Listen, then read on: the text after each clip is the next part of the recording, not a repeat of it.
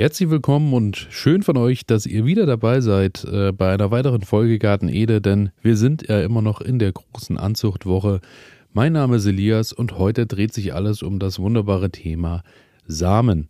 Denn ähm, gerade beim Saatgut gibt es natürlich viel, viel auf dem Markt und ähm, wenn ihr euch im Internet umschaut oder vielleicht im Baumarkt oder in der Gärtnerei, ja, es ist immer ein riesengroßes Angebot da und ähm, das, was uns auf jeden Fall dort immer ein bisschen ins Auge fällt, das, was auf den Verpackungen meist auch ja gut zu erkennen ist an äh, dem Nachgang F1 oder eben nicht, ist eben der große Unterschied zwischen samenfesten und sortenreinen Saatgut und Hybrid-Saatgut. Und darum soll es heute so ein bisschen gehen, beziehungsweise eben, ja, was meine Erfahrungen dazu sind.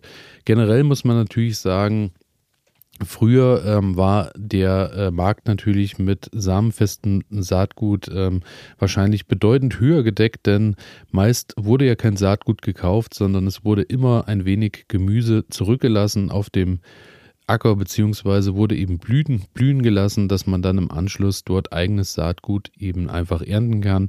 Ihr habt ja manche Sorten, manche Pflanzen, die äh, sind völlig problemlos beerntbar, sogar während ihr äh, noch was von der Ernte habt. Sprich, äh, ich denke da jetzt an Chili, Paprika, Tomaten und Co., wo ihr eben einfach die Samen nach draußen holt, ähm, spült die ein bisschen ab und lasst die antrocknen und schon habt ihr eben da äh, Saatgut entnommen.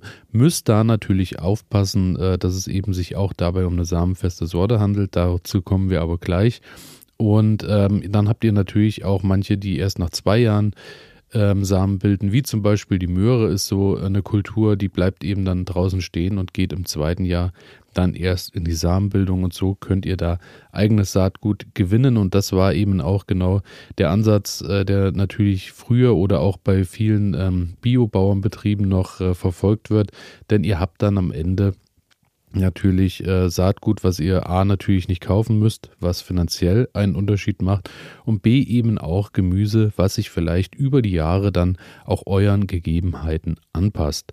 Generell ist es so, für samenfestes Saatgut spricht auf jeden Fall natürlich auch der Erhalt verschiedener Sorten und damit auch äh, die Vielfalt der Insektenwelt, denn es ist natürlich auch so, je verschiedener die Pflanzen und das Angebot ist, desto mehr können sich natürlich auch Insekten äh, daran bedienen. Und daher ähm, ist es natürlich immer gut und richtig zu schauen, dass man eine gewisse Vielfalt in seinen Garten bringt. Und ähm, die Sache ist da natürlich, dass durch ja vieles Hybrid-Saatgut auch ähm, einige Sorten verloren gehen, was so ein bisschen äh, schade ist, denn ähm, es gibt doch viel alte historische Sorten, die irgendwie vom Markt verschwunden sind, beziehungsweise jetzt in manchen Betrieben auch wieder Stück für Stück ähm, ja, nach oben gebracht werden oder zurückgezüchtet werden. Denn oftmals ist es dann doch so, was sich früher gut und gerne bewährt hat auf den Äckern, funktioniert meist auch heute noch und daher kann man dann ruhig die Augen und Ohren offen halten.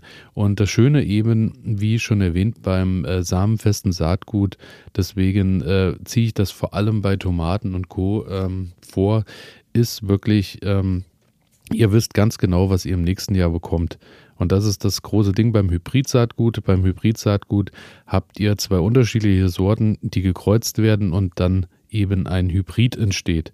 Teilweise ähm, sind es eben auch Pflanzen, die sich so in der Natur nicht gekreuzt hätten, beziehungsweise Pflanz- oder, oder äh, Gemüsesorten, die eben einfach den Weg zueinander nicht gefunden wurden, die gekreuzt wurden, natürlich einfach aus Gründen der ähm, Wirtschaftlichkeit, sprich ihr erhaltet dann in der zweiten Generation oder beziehungsweise in der ersten Generation eine Pflanze, die eben ähm, vielleicht besonders robust ist, die besonders hohe Erträge bringt.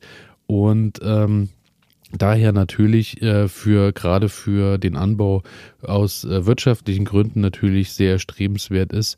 Aber die Sache ist eben im sogenannten in der ersten Generation habt ihr dann eure ähm, Pflanze, die eben wunderbar funktioniert.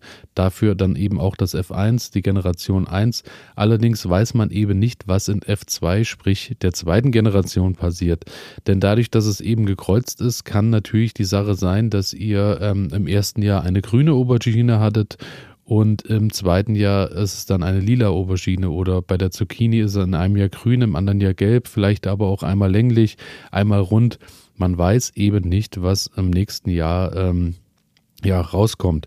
Das Ganze ist natürlich ähm, auch eine Sache beim Geldbeutel, denn Hybrid-Saatgut ist in der Regel etwas günstiger.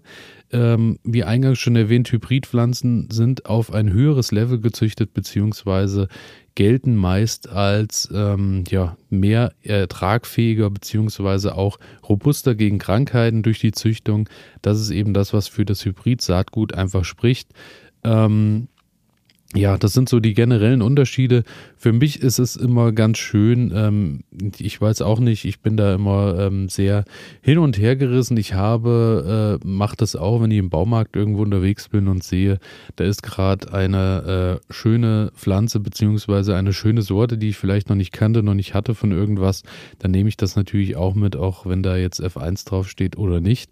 Aber ähm, generell so in der Vorplanung vom Jahr wie schon erwähnt, gerade Tomaten, Chili, Paprika und Co. schaue ich immer, dass ich wirklich samenfestes Saatgut habe, dass ich das eben auch entnehmen kann, wenn es geschmacklich mich äh, sehr erfreut hat. Vielleicht, wenn es auch eine Pflanze war, die sehr viel Ertrag gebracht hat, weil ich dann eben einfach mein Saatgut mit nach Hause nehmen kann und kann das Ganze im nächsten Jahr wieder verwenden. Und das Schöne ist, die Pflanzen werden ja dann eben über die Jahre auch robuster, weil sich natürlich auch jedes Jahr die Pflanze so ein Stück weit ihrer Gegebenheiten anpasst. Und wie bei mir hier ist das Klima oftmals etwas rauer, ist es doch auch etwas windiger. Und daher kann ich natürlich jeder Generation dann auch ein bisschen was mitgeben, dass die vielleicht am Ende sich auch ein bisschen anpasst an das, ähm, ja, was eben hier bei mir so äh, im was angeboten wird von der Natur, sagen wir es so. Und ähm, da auch an der Stelle deklariere ich das Ganze als Werbung. Ich bin äh, ja da auch mit Kulinaris immer sehr eng äh, verbunden. Kulinaris stattet mich da auch ähm, dankenswerterweise äh, aus mit vielen Sachen. Und bei Kulinaris Saatgut ist es so, dass die sich eben wirklich auch ähm, ja darauf eingeschossen haben, altes Saatgut ähm, wieder ein bisschen wiederzubeleben, beziehungsweise da eben für die Sortenvielfalt zu sorgen und eben auch Pflanzen zu züchten, die eben nicht unter High-End-Bedingungen wachsen, sondern eher unter Low-In- bzw. Low-Put-Bedingungen aufwachsen, denn die wollen eben Sachen haben, die auch gut und gerne im Freiland stehen können und auch hier und da gut ähm, durch den Sommer kommen, auch wenn der Sommer vielleicht mal nicht bilderbuchartig abläuft. Und daher ähm, ja, bin ich dabei Kulinaris immer sehr gut mitgefahren und kann euch das ganze Angebot dort auch nur ähm, ja, ans Herz legen und euch äh, den Tipp geben, schaut doch dort einfach mal vorbei. Genau, das war meine kleine Sendung zu Hybrid-Saatgut und samenfestem Saatgut. Ich hoffe, es hat euch gefallen. Wenn ja, empfehlt den Podcast doch bitte weiter oder lasst mir eine positive Bewertung da. Bis dahin, ciao. Das hier geht an alle Sportler, die nicht akzeptieren können, dass immer alles so bleibt, wie es ist. An alle, die nicht länger in Plastikklamotten Sport machen wollen, weil das unsere Erde mit Mikroplastik verschmutzt. Für euch macht Vida Sport jetzt Sportkleidung, die ganz ohne Polyester auskommt Sie besteht aus Algen und Holzfasern und meistert alle Herausforderungen deines Trainings, ohne die Umwelt zu verschmutzen. Sport ist so positiv, dass er niemandem schaden sollte, schon gar nicht dem Planeten. Besuche deshalb jetzt vida-sport.de, vidar-sport.de und sichere dir dein natürliches Sportoutfit. Du wirst den Unterschied fühlen.